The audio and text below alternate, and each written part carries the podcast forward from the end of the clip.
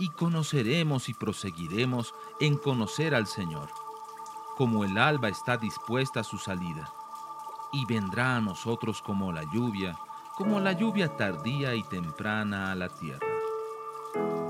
Lluvia tardía. Un tiempo para recibir la frescura de la palabra de Dios.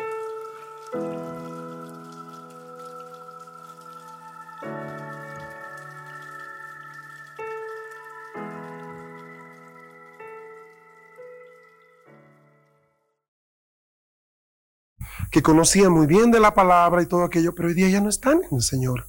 O sea, en el proceso uno se da cuenta de que en definitiva eh, no es tanto de lo que sabes, ni es tanto lo que tienes, sino de lo que tú eres.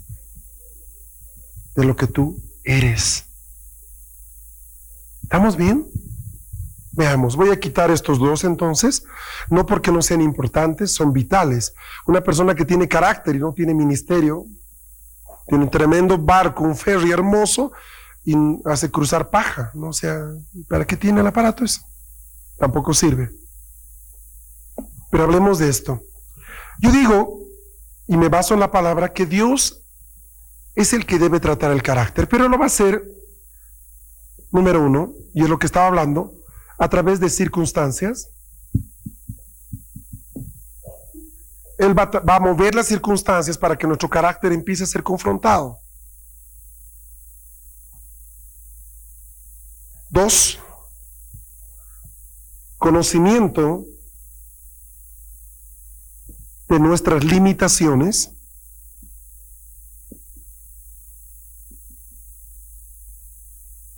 Es un punto vital.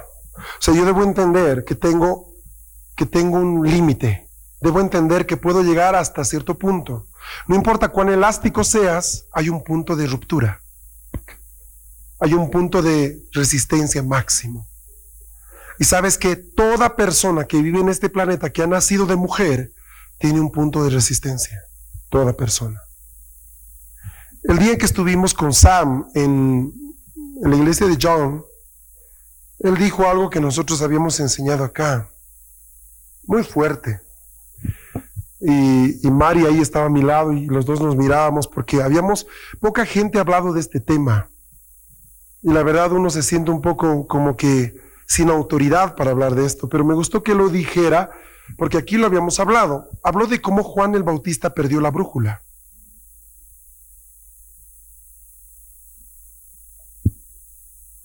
¿No? Él decía, no recuerdo bien las palabras, estamos bien, pero él hablaba y decía, hermanos, pues em, lo que a Juan le pasa es algo terrible.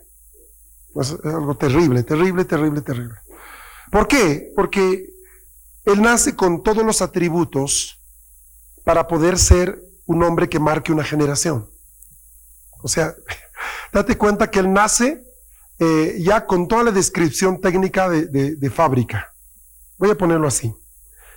Eh, por ejemplo, en Estados Unidos tú puedes comprarte una computadora vía internet. Tú puedes hacer esto. Aparece el modelito ABC de, Sony, una hermosa computadorita. Entonces te dice esa computadorita viene con tanto de disco duro, tanto de memoria, toda la historia que tú sabes. Pero por ejemplo, tú puedes hacer algo, puedes hacer un customize, se llama. Eh, puedes modificarla. Por ejemplo, puedes decirle, ¿Con cuánto viene? Viene con un giga de memoria. y yo quiero que venga con dos. ¿Cuánto viene de disco duro? Viene con 80. Quiero que le ponga 120. Ah, viene con un procesador de tantos. Ya yo quiero uno de tantos. Viene con. Entonces empiezo a hacer una serie de pedidos. Quiero que tenga, por ejemplo, eh, hoy día eh, hay unos seguros en la parte de arriba de la laptop donde pones tu huella digital y solo así se abre y se prende. Si no pones tu huella no se abre. Se llama eh, secure no sé qué. Pues puedes decirle que te instale Necito, ¿verdad? Y la camarita y el cosito. Muy bien, ahí está. Entonces, desde la fábrica, desde la fábrica, te van a mandar un equipo de acuerdo a la descripción técnica que tú has hecho. Pero la mayoría de los mortales, digamos, no tiene ese privilegio. Va a una tienda donde ya están las computadoras puestas Y uno dice, ¿cuánto tiene esta? Tiene un mega, tiene esto. Ok. Y si yo quiero más, tengo que comprarle, averiguar qué modelo de memoria usa, qué velocidad, eh, o, rogarle al Señor entrar en un ayuno de tres días para que sea compatible. Luego le abre, le pone la memoria y gloria a Dios, funcionó, los cielos se abren. Una maravilla. No, tienes que devolver. Y es una historia, ¿no? Es una historia. Entonces, ah, yo no sé de eso. Entonces, imagínense. Hay cosas que tú consigues de a poco lo que nos pasa a la mayoría de los mortales, pero hay algunos privilegiados en este mundo que ya nacen con todo el equipo. En el vientre ya están completos. Juan era así, hermanos. Dense cuenta, por favor, que hay muy pocos así. Les doy la lista. Isaac, Samuel, Juan, Jesús. Nacen con todo el software y el hardware y todo el equipo de fábrica, listo para hacer. Entonces no es raro que ninguno de ellos, por ejemplo, ya desde niños, eran pues lo que tú eres de 40 años de ministerio, ellos ya a los 6 años lo hacían, ¿me entiendes? ¿No? Porque venían con un equipo terrible. Pero es tremendo cuando Jesús dice que no ha nacido hombre de mujer en la tierra como Juan. O sea, ahí hace a los tres, a un ladito, este cuate es el mejor. Uh. Entonces, ubíquense solo dos escenas, dos escenas de la vida de Juan que para mí son perturbadoras. La primera, él es el Cordero de Dios. El único hombre que reconoce a Jesús. Ni siquiera su madre lo reconoce como el Cordero de Dios. Ojo. Ni su madre que lo gestó lo reconoce ministerialmente. Juan, él es el Cordero de Dios. Uh, profeta de profetas. Oh, tremendo. Tres años después, ni siquiera los discípulos pueden responder eso si no es con la ayuda del Espíritu Santo. Así que no era tan fácil. A nosotros nos es re fácil porque tenemos la Biblia y toda la historia. Pero en ese momento no era para nada fácil. Tres años después, eh, Juan en la cárcel manda a sus discípulos y dicen, Pregúntenle a ese hombre si él es el que había de venir.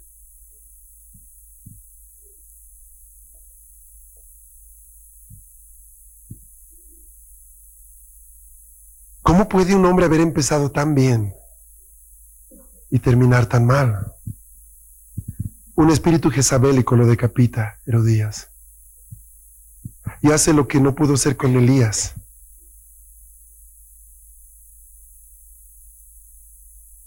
Detrás de, detrás de cada gran profeta hay una gran Jezabel.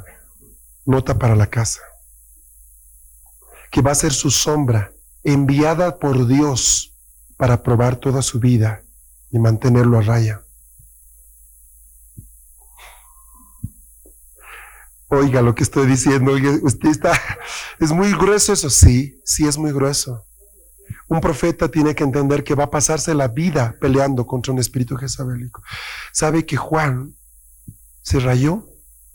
Llegó un momento en que se provoca una confusión tan grande que la gente judía dice, a ver, ¿ustedes son discípulos de Jesús? no, no, somos de Juan, de Juan. Entonces decían, ¿y por qué Juan les prohíbe esto y Jesús les permite esto? O sea, se provoca un quiebre. Se cuenta de la situación tan complicada. Más de una vez los discípulos de Juan vinieron y le dijeron, Señor, ¿por qué tú permites a tus discípulos? ¿Qué era lo correcto que Juan tenía que hacer? Aparece el Cordero, aparece Jesús, él debería sumergirse. Señor, sí, Señor, llegó el jefe, ahora todos pasamos a ser parte del equipo de Jesús y ahí quedó. Es más, varios de los discípulos de Jesús eran antes discípulos de Juan, que hicieron lo correcto pero no el mismo Juan. Y Sam decía, el problema es que Juan se escandalizó de Jesús. Yo les dejo ahí.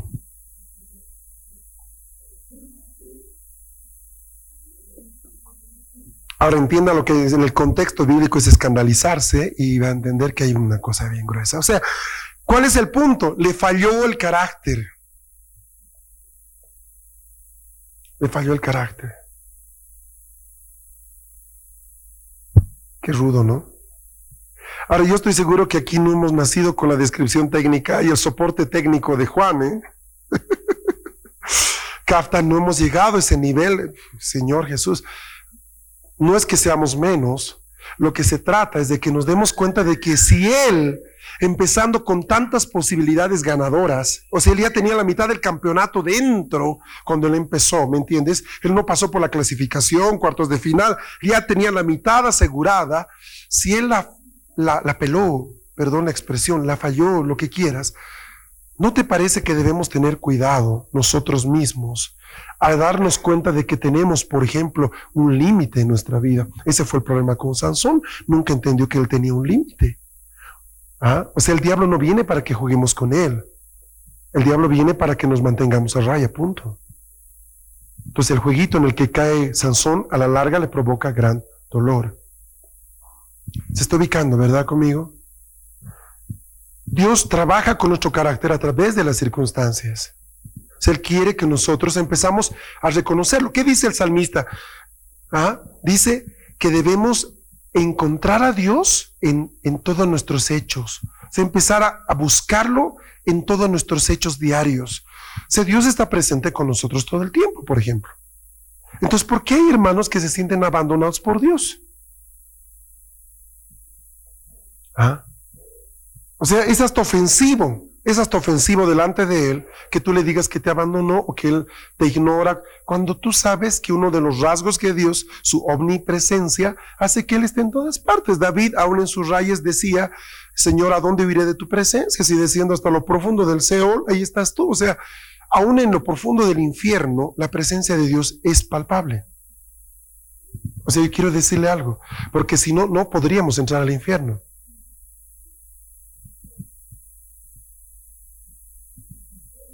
O sea, su presencia llena toda la creación. Y eso incluye el infierno. O sea, usted no piense de que el infierno es un lugar en el que la presencia de Dios no, no es percibida. No, sí lo es. Él es Dios. Si me subiera a lo más alto, ahí estás tú, dice David. ¿Se da cuenta de eso? Las circunstancias no vienen para jugar con nosotros. ¿Por qué no puedo vencer esta área? Sabes que es cuestión de aritmética. Dos más dos es cuatro. Si te da tres es porque en alguna parte has perdido un resto. O sea, tienes que ver que hay un problema aquí. Te doy un ejemplo. Según la Biblia, aquí dice que nosotros debemos tener algunos puntos que sí o sí son señales de que Dios está con nosotros. Por ejemplo, Salmo 23. Estoy tomando lo que es el, el ABC de la Biblia. Jehová es mi pastor, nada me faltará en lugares de delicados pastos, me hará descansar, junto a aguas de reposo me pastoreará. ¿Se acuerda, verdad? Ok. Si tú analizas todo ese salmo, te vas a dar cuenta de que ahí se garantiza la provisión de Dios, el soporte emocional, espiritual y físico, la compañía de Dios, la supremacía contra los enemigos. Tú aderezas mesa en presencia de mis angustiadores, ¿verdad? No solo eso, la abundancia de la misericordia de Dios sobre nosotros, mi copa está rebosando. O sea, hay principios básicos. Mira, el Salmo 23, hasta, hasta en las iglesias católicas, en todo lado hay, mira. En la logia masónica aparece Salmo 23. ¿ah? Solo que dice el Señor es mi pastor, no dice Jehová para no provocar asperezas, ¿no? Entonces imagínate, es algo tan básico tan básicos como las tablas de multiplicar, ¿verdad? 2 por 5, 10. Ah, oye, qué capo, tremendo. ¿no? Debe ser de la salle. No. Ok, el punto es este. El punto es este. Que a pesar de que es tan básico, hay una gran cantidad de hermanos en la iglesia que se sienten huérfanos, se sienten desprotegidos, se sienten desventurados, olvidados. ¿Por qué pasa eso? Porque aunque esté escrito en el Salmo 23 hace tantos años esas verdades, el hecho de que estén ahí no significa que estén aquí y menos que las crea. ¿Me estás siguiendo, verdad? por, qué, ¿Por qué digo esto? En la medida de la revelación,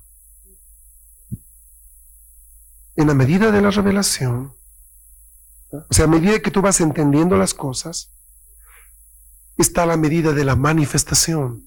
O sea, a medida que tú vas, estás em, empezando a entender los diseños, empiezas a manifestar cosas.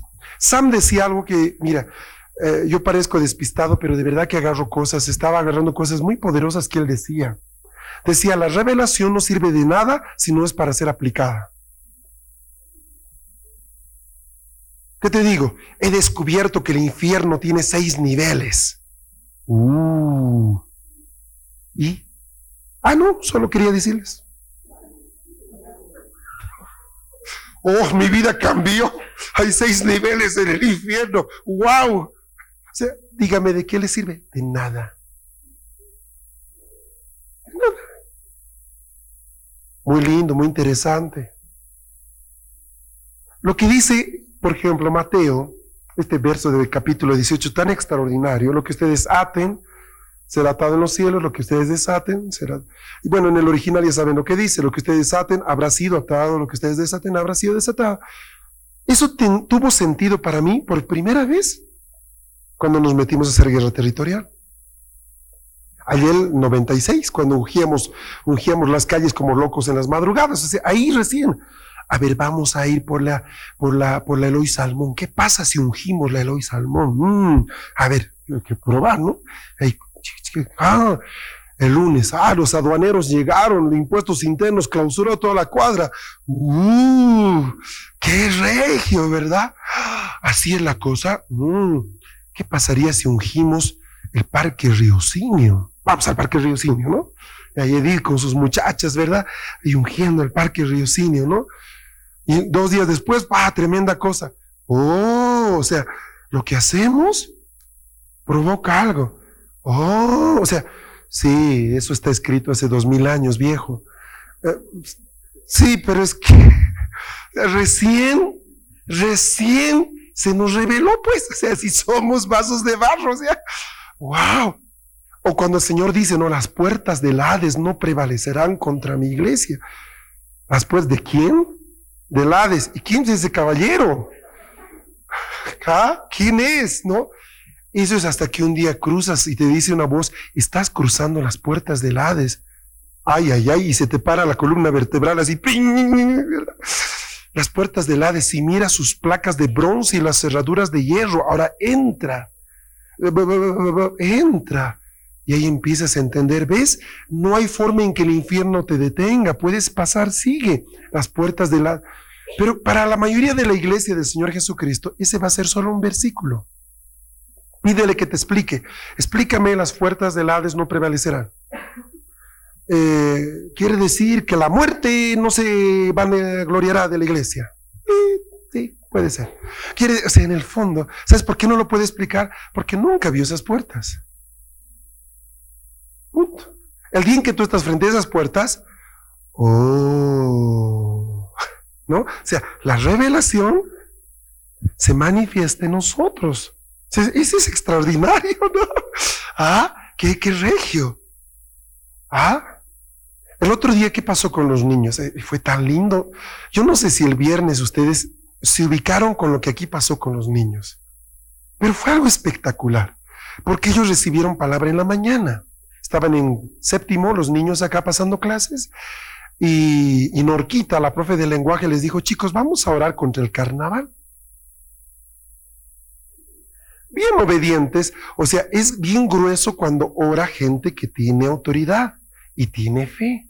Y algunos en ese curso se las saben todas, pues entonces agarraron, Señor, Y de repente se produjo un problema.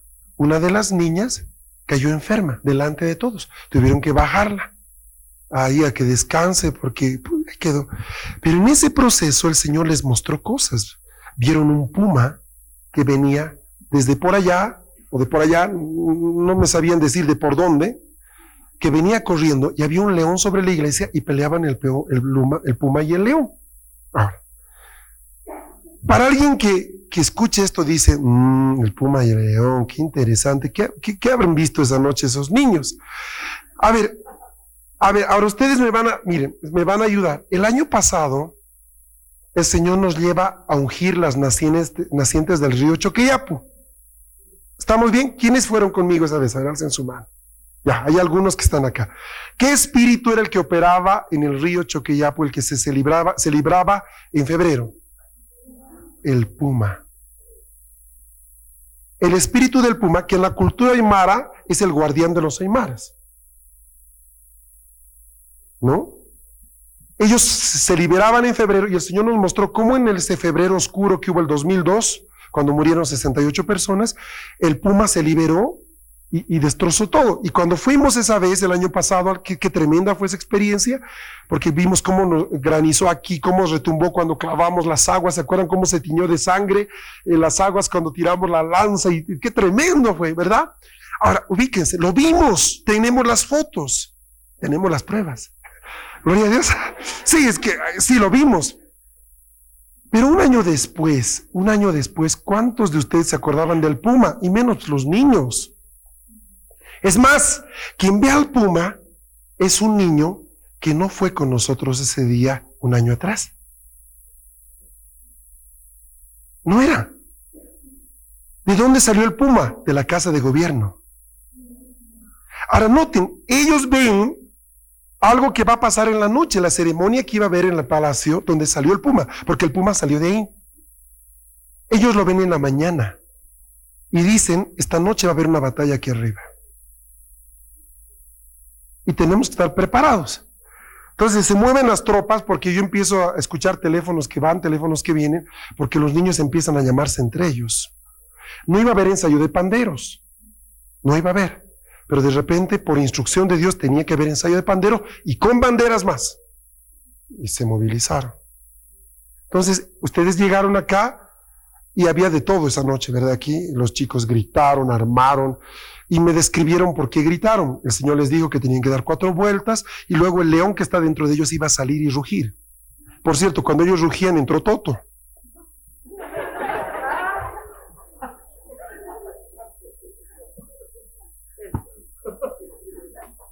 Porque Toto pensó que la reunión con Sam era aquí y no en, en. Y él entró justo cuando los chicos.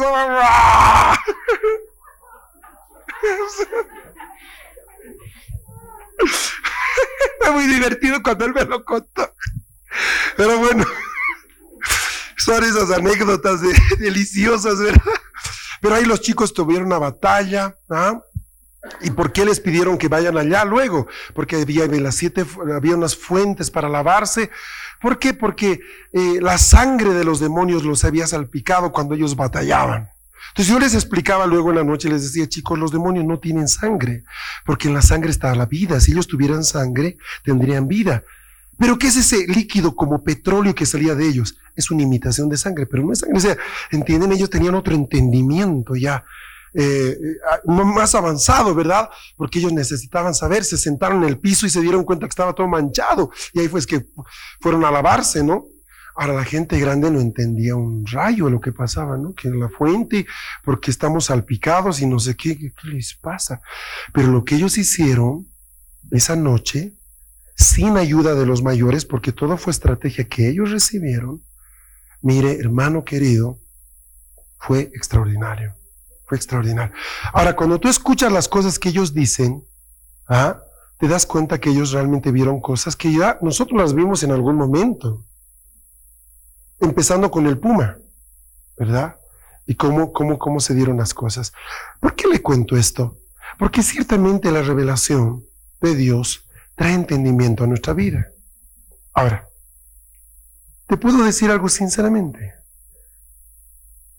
Tú necesitas leer más la palabra y necesitas revelación al leerla para que tu carácter pueda ser domado. O sea, si hay algo que puede ayudarte con tu carácter, lo primero es la palabra.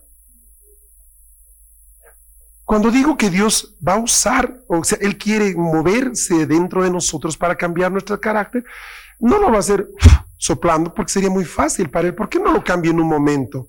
No lo hace así. Porque Él quiere que adquiramos conciencia ese cambio que hay en nosotros.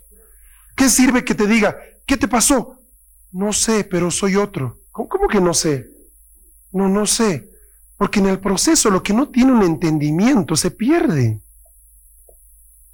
Tal es así que, por ejemplo, tú no te vas a acordar de muchas cosas. A ver, ¿quién puede mencionar los cinco, cinco hombres eh, famosos en este mundo que sean los más ricos del mundo? Cinco. Bueno, yo los dejo con Bill Gates. Piensen ustedes, ¿quién sacó el premio, eh, el Oscar hace dos años a la mejor película?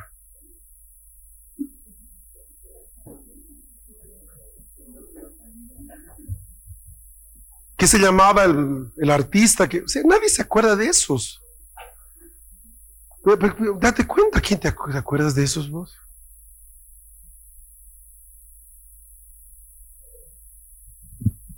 Sea, ese conocimiento no queda almacenado porque no es significativo para nosotros. Lo hemos visto, lo hemos escuchado, lo hemos leído en el periódico, pero no queda porque no es significativo. El problema es que mucha gente lee la Biblia igual. Entonces, ¿cómo nosotros hemos aprendido guerra espiritual?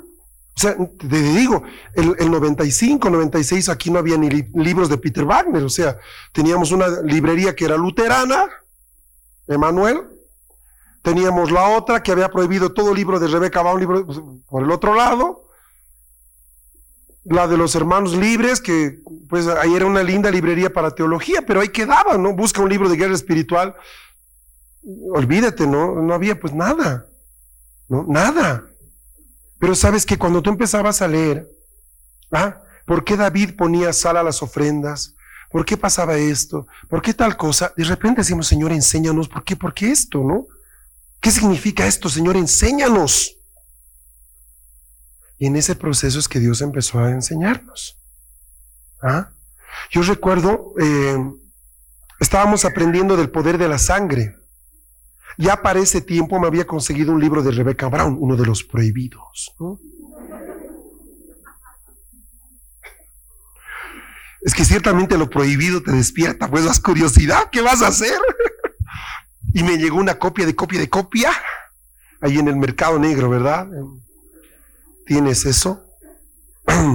¿Puedes pagarlo? Sí. ¿Era así la cosa? ¿De veras? ¿Y tu pastor lo sabe? No, no tengo pastor. Ah, pues, no, era así, ¿no? Bueno, pero vas a ser prudente a leerlo, ¿no? Sí, sí, no te preocupes. bueno, pon ahí el dinero. Eh, debajo de la telita está el libro. No nos conocemos, ¿eh? Adiós. Y ahí conseguimos el libro. conseguimos el libro de Doña Rebeca, de acuerdo, ¿no? Y yo empecé a leerlo ávidamente, porque quería entender cosas. Y dije, esta mujer está loca. Esta es una loca. O sea, ¿qué está diciendo? Con razón lo quieren quemar este libro. Pero le dimos el derecho de la duda. Por ahí, por ahí. Definitiva, algo habíamos aprendido un poco tiempo atrás de que en parte vemos y en parte profetizamos. Dijimos, Señor, si eso es verdad, demuéstranoslo tú. Entonces, ya en ese tiempo estábamos dando unos programas de televisión en el alto con Javier, con Henry, con Coqui. Nos íbamos los, eh, los sábados, son unos programas de televisión en el alto. Me invitaron y ahí éramos un, pues, un grupo bien chistoso de pastores, pero había gente, ¿no? Y yo me iba con chicos del ministerio y de, la cosa era pues que se hablaba a veces de esto, de lo otro, interesante, pero más allá de eso era cuando se acababa el programa, pasaban pues, cosas bien interesantes que ya no salían en cámaras, ¿no? Por ejemplo, pues decíamos, vamos a orar por la gente, ¿no? Hay hermanos desde el alto, un montón del alto. el alto es un excelente lugar para prácticas, ¿eh? Excelente lugar. Oh, no es excelente, es el anfiteatro. No, de verdad, es que sabes que la gente allá no disimula, necesita algo y va. Y cambio aquí son medio, ¿no? ¿Quién va? Bueno. Entonces ahí nosotros, pues Señor, habíamos aprendido un poco, había leído yo del poder de la sangre, de cómo el beber sangre para algunas personas le significaba cosas. Y dice, Señor, ¿será tan así? Y pasa un muchacho, ¿no? Y dice, quiero que me liberen, ¿verdad? Ya empezamos a orar y un tipo medio raro y todo encuerado, bien feo, pues, ¿no? Con sus cosas, sus aretes, tenía pajitas aquí en los, en los oídos atravesándole, bien, bien raro el muchacho. Pero nada, pues no pasaba nada, ¿no? Y media hora y con el hombre este y nada.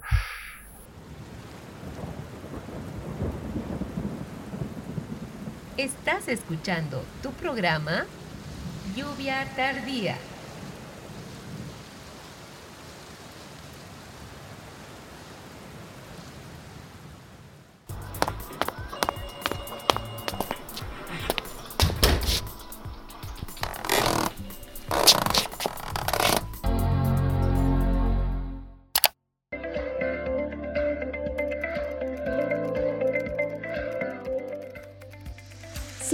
Quieres comunicarte con nosotros, haciéndonos conocer tus sugerencias o preguntas, escríbenos a contacto arroba krm-alto-radio.com.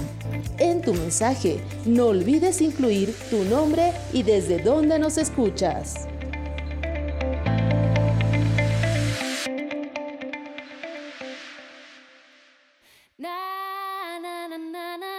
Gracias por estar en compañía de KRM.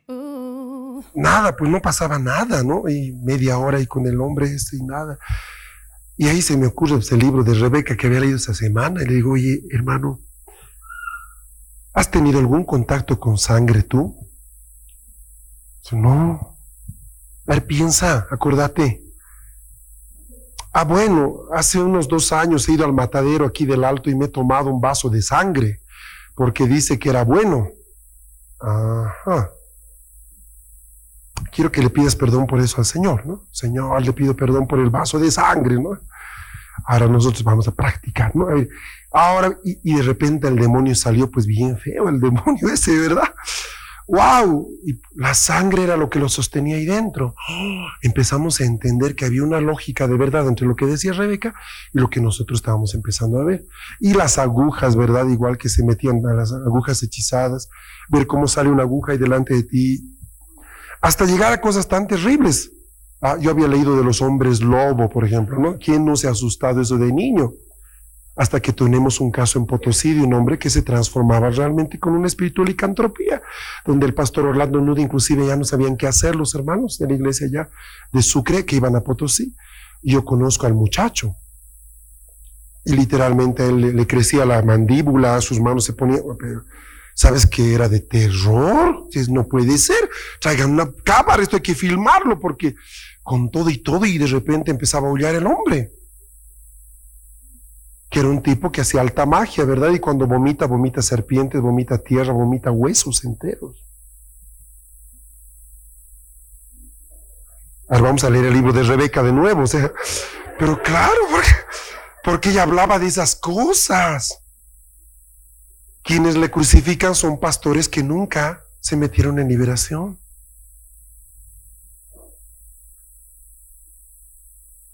Pero cuando tú te metes en liberación, dices, esta señora tiene algo de verdad. Porque otra cosa es verlo. Pues, ¿Qué vas a hacer? Otra cosa es verlo.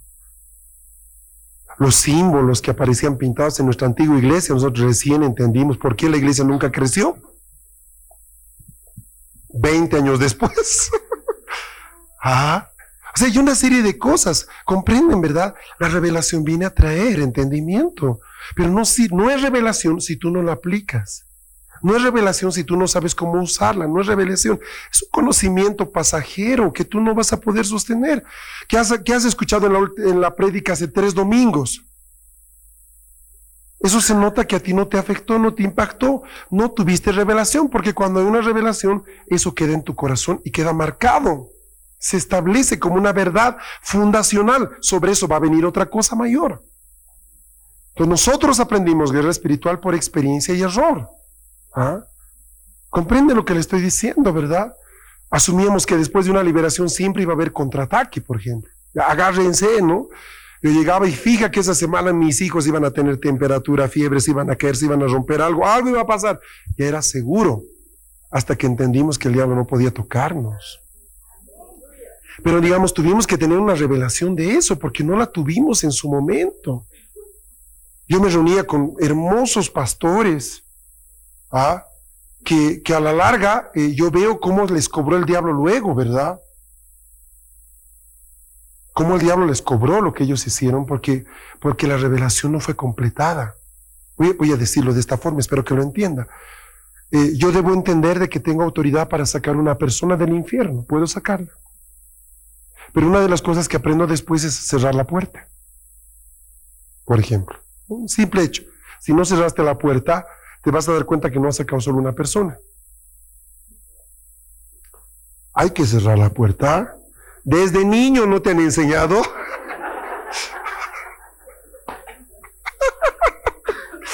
Prof, ¿no? ¿Acaso es en el mundo espiritual igual? Es igual. Oh, ¿y sabes qué? Se cerró la puerta. Nunca más había réplicas. No había réplicas. O sea, una serie de elementos que empiezan a darse eh, sobre nuestra vida en base al, al mover de Dios sobre nosotros pero en todo esto, la palabra clave, hermano querido, la palabra clave es obediencia.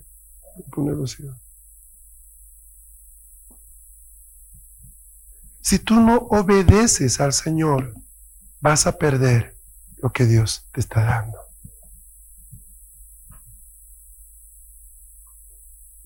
Circunstancias, conocimiento de nuestras limitaciones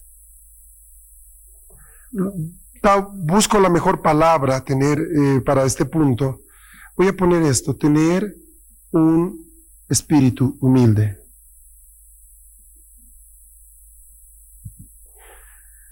Así como hace un rato eh, he hablado de, de la falta de carácter de estos cuatro fantásticos del Antiguo Testamento, por ejemplo, los cuatro tenían un rasgo. Bueno, tres del Antiguo, dos del Antiguo, yo qué sé. Eran gente humilde. Abraham, David, ¿Ah? Samuel, Pablo.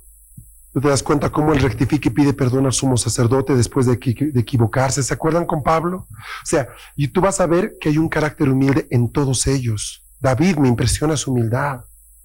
O sea, qué, qué sencillez para reconocer cosas. Entonces, ¿a dónde vamos con esto?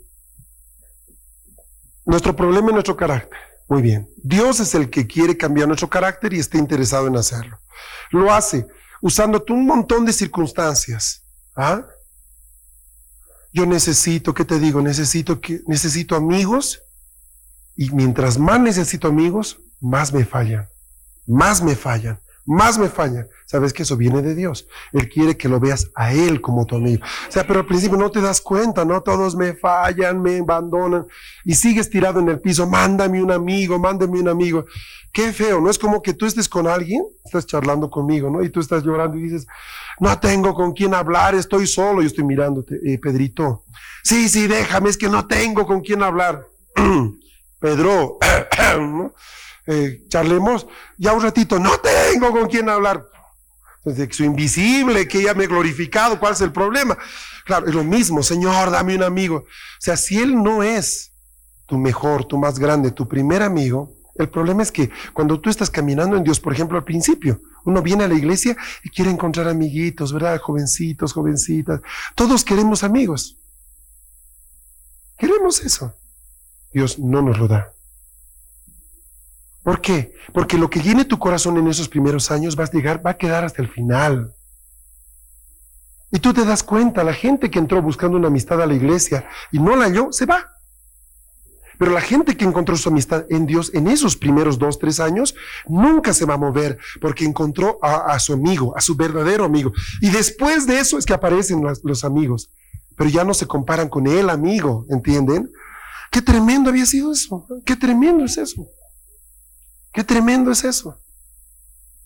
Las circunstancias son movidas por Dios, sí lo son. ¿Para qué? Si tienes a alguien que te escuche y responde en todo, ¿por qué no responde? Estás sordo, debes gritarle más. Hay un demonio que está peleando 21 días para que no llegue la respuesta. Por encima de eso, te puedo asegurar que Dios quiere que tú veas algo que no estás viendo. Número dos, conocimiento de nuestras limitaciones. Hermanos, la verdad que eso se da. Se da cuenta que uno no puede hacer algo cuando ya es viejito. Cuando la fuerza no le alcanza. Cuando la habilidad ya no está. Pero qué bueno es tener un conocimiento de nuestras limitaciones siendo jóvenes. Si estoy estoy peleando contra un problema de lascivia en mi corazón. ¿Ah? Porque, ¿qué te digo? Me gustaba ver a las chicas, etcétera y de repente mañana hay una invitación a la casa de la hermana Juanita y ponen un video que empieza a tener escenas medias raras, O soy medio idiota y me quedo viendo la película. Te digo la verdad. Todo lo que he orado durante un mes, ¿no? Ahí quedó. Claro, los otros que han vencido esa hora no les afecta nada, felices. Pero yo, pobre alma, que estoy luchando contra eso. O sabes qué digo, van a ver esta película, ok chicos, discúlpenme, pero yo pensé que era para otra cosa, nos vemos luego, chao. Porque conozco mi limitación, no, no voy a decirles, ah, hace que ustedes ven películas. No, no quiero poner condenación, un poquito nomás, poquito, poquito, poquito, pero no mucho, o sea, un poquito. Pero más allá de eso, yo debo hacerlo porque sé que estoy débil en esta área, tengo que tener cuidado. Esta área no, no puedo exponerme, no puedo exponerme. Si estoy peleando contra la murmuración, o sea, escápate de esa hermana que Ay, Dios mío, ¿no? Los siete espíritus de Dios se ubican en su lengua, o sea, ubícate y ve por otro lado, hermano. Ve por otro lado, pero es que siempre la ves y es que hay gente que te, se sienta a tu lado y te hace hablar. Tiene la unción del descorche. Pero te hace hablar, es gente bien especial, ¿no? Y, y sin darte cuenta tú ya estás contando, pero tu vida en verso y estás, ay, sí, tienes razón, ¿verdad? Ese es un malo. Y hay gente que, bueno, no sé si lo hace a propósito no, pero tiene una unción. Ah, no todas las unciones son de Dios, solo valga a decir que tiene eso, ¿no? Es, y, viva la pepa, todo sale ahí. Entonces, si yo me doy cuenta que estoy, que se me va lo que digo, y sé que este hermano, pues el Señor lo trate, pero yo por lo pronto le digo, ¿cómo estás?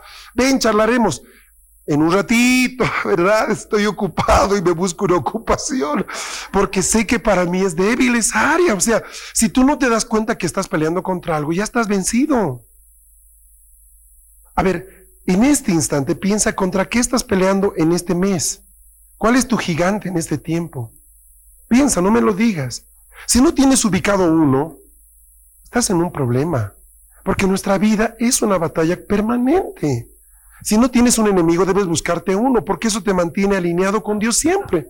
No, de verdad. No, de verdad le estoy diciendo. ¿Ah?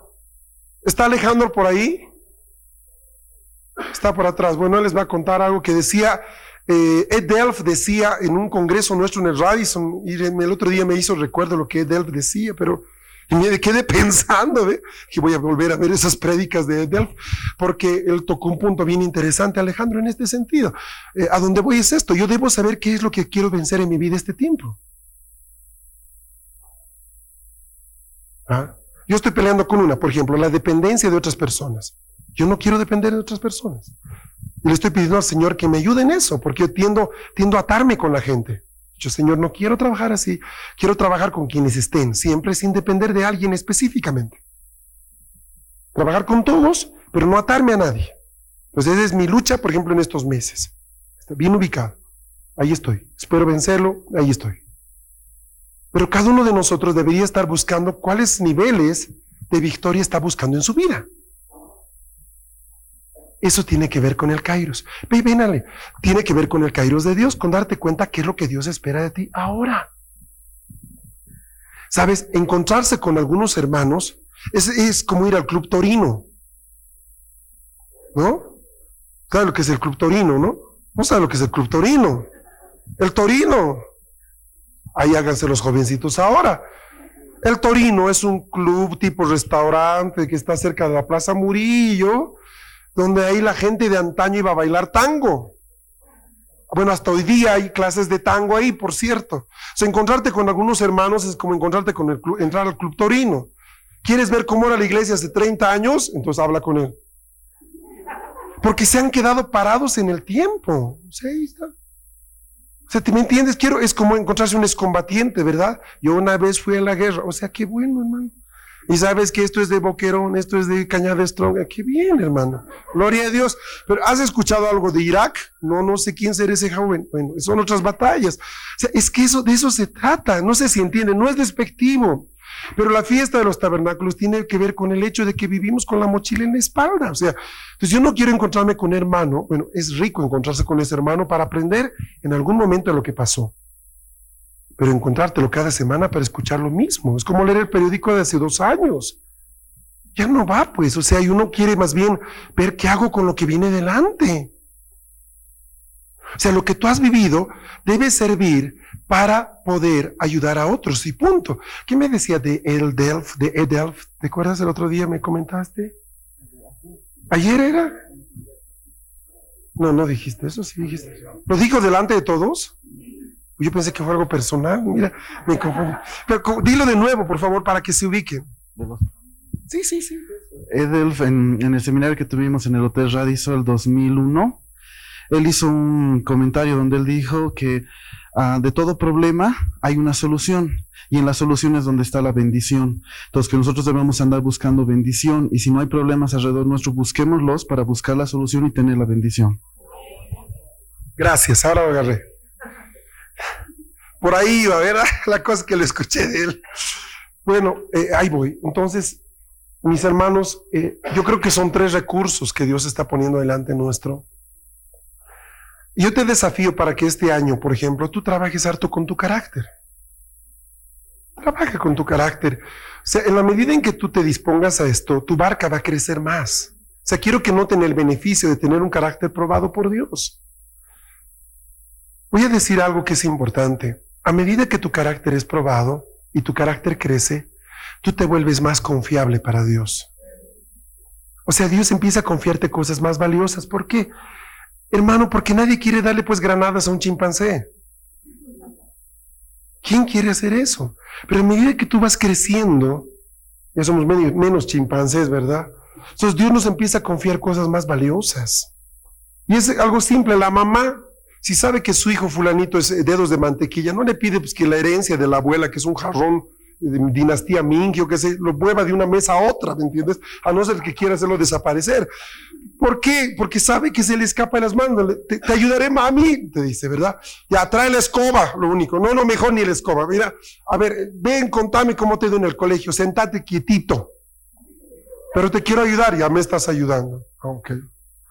Pero nos ha pasado, ¿verdad? Hemos empezado todos en Dios. Ah, al principio tú querías predicar y terminabas mandando a la gente al infierno porque te salía, ¿no?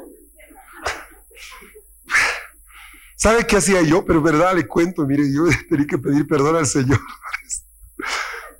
Yo me volví, pero súper anticatólico, ¿no? Cuando conocí al Señor, yo familia, de familia católica, ex lasallista, uh, yo quería ser hermano de las sayas y que me afilé y me metí en los grupos carismáticos. Me infiltraba, pues, como una tierna ovejita y decía, tengo una pregunta, hermano. Ay, diga hermano, ¿cuál es su pregunta? ¿Por qué en el libro de Éxodo tantos, capítulo tantos, dice tantos y ustedes hacen lo contrario?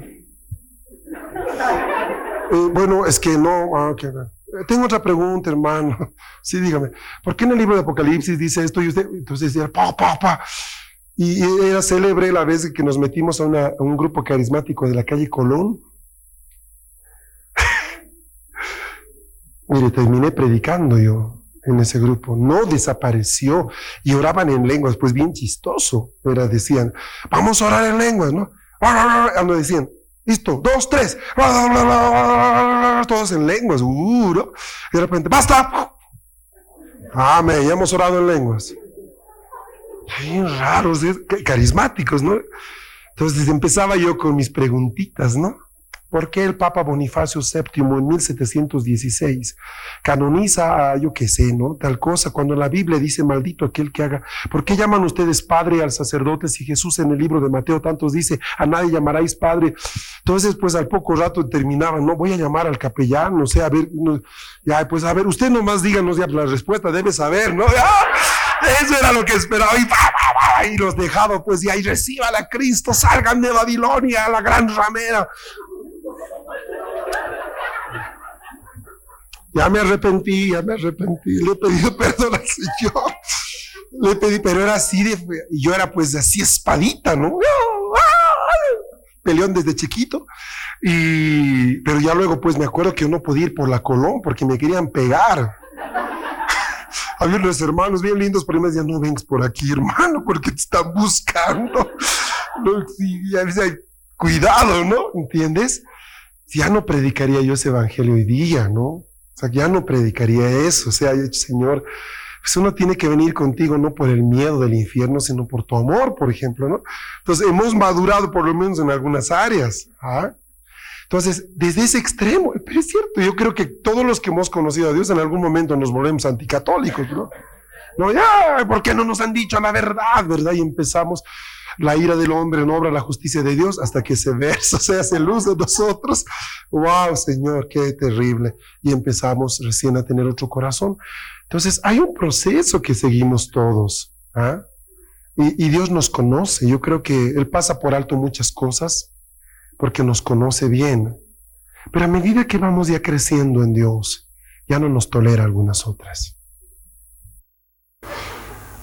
estamos de acuerdo, ¿no? Pero no haces eso con un niño de cuatro años que te mojó la cama y dices, mi hijo, ¿qué pasó? No te despertaste.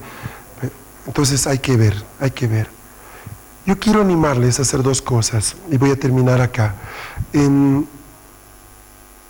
hecho de, de entender lo que Dios está haciendo con los niños aquí en la iglesia. Yo les decía algo el viernes, el viernes, ¿sí? ¿No fue el viernes? No, fue ayer, ayer fue. Les decía, hermanos, eh, acaba de venir a vivir Erta, etcétera, etcétera, les conté todo eso. Y les decía, eh, tenemos que darnos cuenta que Dios es un Dios generacional y que así como hay niños hoy día con un manto profético muy fuerte, debe haber también jóvenes y debe haber jóvenes mayores y mayores y tiene que haber también gente ya más grande que también tiene un manto que viene de parte de Dios, sea profético, magisterial, yo qué sé. Porque no hay brechas generacionales en Dios, no debe haber. No debe haber. Entonces, en este momento, por ejemplo, como iglesia, eh, los niños son muy fuertes, ¿no? Si mañana tenemos que ir a la guerra, pues ya sabemos con quiénes ir. Pero eso no es bueno, porque también hay jóvenes ¿ah? que deben ser entrenados. Pero también hay matrimonios que muchos de los problemas que ellos tienen son demoníacos, no son problemas que digamos que vienen pues complicados, son demoníacos. Pero, ¿verdad? Y uno todavía depende del pastor para que el pastor vaya a la casa. Dios bendito, ¿cuándo irá el pastor a tu casa? O sea, pero lo bueno es que el pastor de pastores sí puede ir, pero tú no le das nunca cita. O sea, capaz no nuestro corazón se afecta con él en lugar de, bueno. a medida que nosotros entendemos eso, y ahí utilizo la palabra mágica, el kairos de Dios empieza a tener sentido. Sam, por ejemplo, viene aquí en un momento bien especial. Nos ayuda a terminar de edificar algo que estábamos perdiendo la capacidad de edificar. Un altar de adoración. Estos últimos meses hemos batallado por tratar de levantar el altar que, el Señor puso aquí hace dos, tres años. Y Sam viene y hasta nos ayuda y sopla un poquito más el fuego, ¿no? Pues gloria a Dios por eso, es extraordinario, porque Él viene en un tiempo bien específico. Esta visita de Sam con nosotros no estaba planificada. Nada de eso estaba planificado. Teníamos que tener retiro desde el sábado, íbamos a compartir Zacarías probablemente cuatro días, punto. Pero faltando una semana y media, el pastor John Powell dice, por favor, Fernando, haremos esto en la iglesia. Y ahí salió. Entonces yo me doy cuenta de que en la agenda de Dios, en, sus directorios ¿ah? Eh, de planificación, Él no ha perdido la meta de lo que quiere lograr, por ejemplo, con nosotros. Entonces viene John en un momento bien específico. Pronto viene Lucas Márquez, por ejemplo. Y Lucas yo creo que él va a venir a, hablarnos otra vez de una palabra que la borré eh, hace rato, propósito o misión, porque el tema de Lucas es propósito. Viene marzo ahora, y nos vienen los húngaros, los americanos, los mexicanos, los chilenos, ¿verdad? Y, debe tener algo eso en la agenda de Dios. O sea, Él está afirmando los puntales para algo específico. Yo puedo decir mañana cuando veamos un poco la agenda que Dios tiene para nosotros para este año, para la CCA, los retiros, etcétera, ustedes van a escuchar mañana, van a darse cuenta que apuntamos algo, pero a nivel personal, que es lo que más me importa, la agenda de Dios es esta. Carácter. Entonces vamos a parar nuestras incursiones probablemente con muchos, no vamos a irnos al infierno, ni vamos a irnos de día de campo al cielo, hasta que veamos áreas de nuestro carácter trabajados. Porque es bien grave darle acceso celestial a una persona que no tiene carácter para entender lo que está haciendo. ¿De qué te sirve ver el mundo espiritual si no ves tu orgullo, tu arrogancia, o tu flojera, lo que fuera. ¿De qué te sirve? Díganme, ¿de qué nos sirve? No nos sirve de nada. Es más, nos distrae. Y lo que menos quiere Dios es distraernos. Quiere que nos enfoquemos con algo. Esta tarde vamos a revisar cómo nos distraemos. Y vamos a empezar a cerrar puertas de distracción. Y una de las cosas que queremos es que los niños puedan orar, por nosotros, para que se puedan transmitir esa capacidad que tienen de escuchar a Dios, que aunque la tenemos todos, en la mayoría de los casos no está ejercitada. Necesitamos ejercitarla. ¿Se entiende? ¿Verdad? Las circunstancias que Dios manda nos quieren tratar el carácter, sí. El conocimiento de nuestras limitaciones. Dile al Señor que te ayude con esto. Uno se da cuenta que nunca debería haber cruzado esa línea cuando la cruzó. Y lo bueno es que nosotros reconozcamos que ese árbol de conocimiento no es para nosotros, por ejemplo, antes de tomarlo. Y por último, tener un espíritu humilde es vital para esto, es vital para la vida entera, hermano. Es vital para la vida entera porque Dios resiste a los soberbios. O sea, olvídese, el peor pecado a los ojos de Dios es la soberbia. Es el peor de todos. Fue el primer pecado de Lucero. Es lo único que inhabilita a un hombre de poder acercarse a Dios. La soberbia. Lo contrario de eso, la humildad. Yo creo que Dios está cercano a los contritos de corazón, ¿verdad? Y a los quebrantados de espíritu. Amén. Vamos a orar unos minutitos. A ver,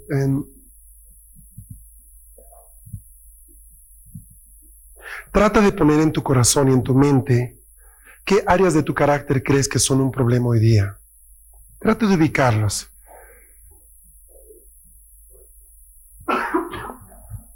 Por ejemplo, yo veo personas que se desaniman fácilmente. Ese es un problema de carácter. Veo personas que se que se abren demasiado fácil a la gente. Se abren y luego pues ahí les cae el puercoespín encima y quedan adoloridos un año, ¿verdad? Y eso tiene que ver con rechazo, tiene que ver con otras áreas. Hay personas que, por ejemplo, por carácter son muy lentas para reaccionar. Lentas. Y eso es un problema porque Dios no les va a esperar. ¿eh? Hay personas que tienen otro problema de carácter, se andan comparando con otras personas. Entonces, lógicamente, la medida de aceite que tienen ¿ah? no va a ser la medida de otras personas y eso les provoca carga. Inseguridad, problema de carácter, sí. Vamos a ver esta tarde cómo enfrentar todo eso, pero empieza a ubicar tú algunas áreas de, de carácter que tú sabes que no son buenas en tu vida. Como hay áreas positivas, hay gente que lo que empieza termina, por ejemplo. Esa es una virtud del carácter. Tenacidad. Qué bueno es eso. Señor, trae entendimiento de lo que estamos hablando, Padre. Padre, en este día pedimos que tú nos ayudes, Señor, a entender tu voluntad y tu propósito, Señor. Señor, estamos juntos acá buscando misericordia de ti.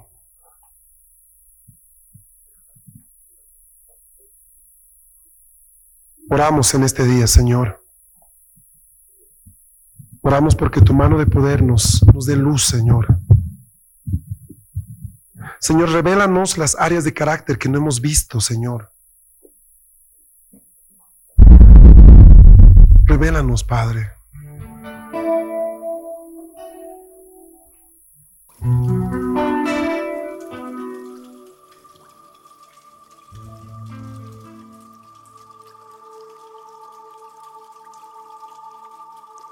Este fue tu programa Lluvia tardía recibiendo la frescura de la palabra de Dios.